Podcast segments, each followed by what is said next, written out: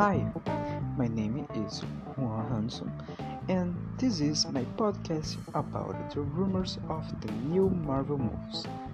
Some rumors say that Tom Holland's third Spider Man move could introduce Spider Man into the Marvel Cinematic Universe.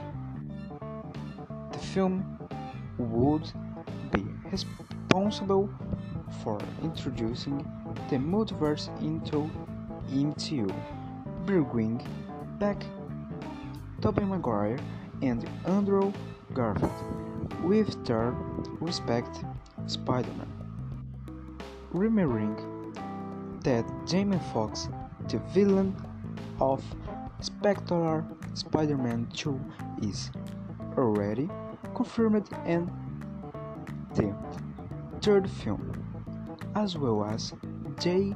Jonah Jameson, played by J.K. Simmons from the Tobey Maguire trilogy, has appeared in Spider-Man Far From Home. Another important character that must be part of the plot of the film is Doctor Strange. The wizard will replace Tony Stark with mentor to young Peter Park from Tom Holland.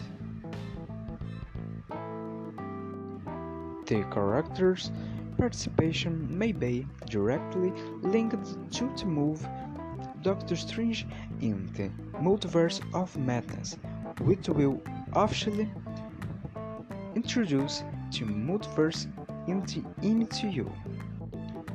Thanks for listening to this podcast.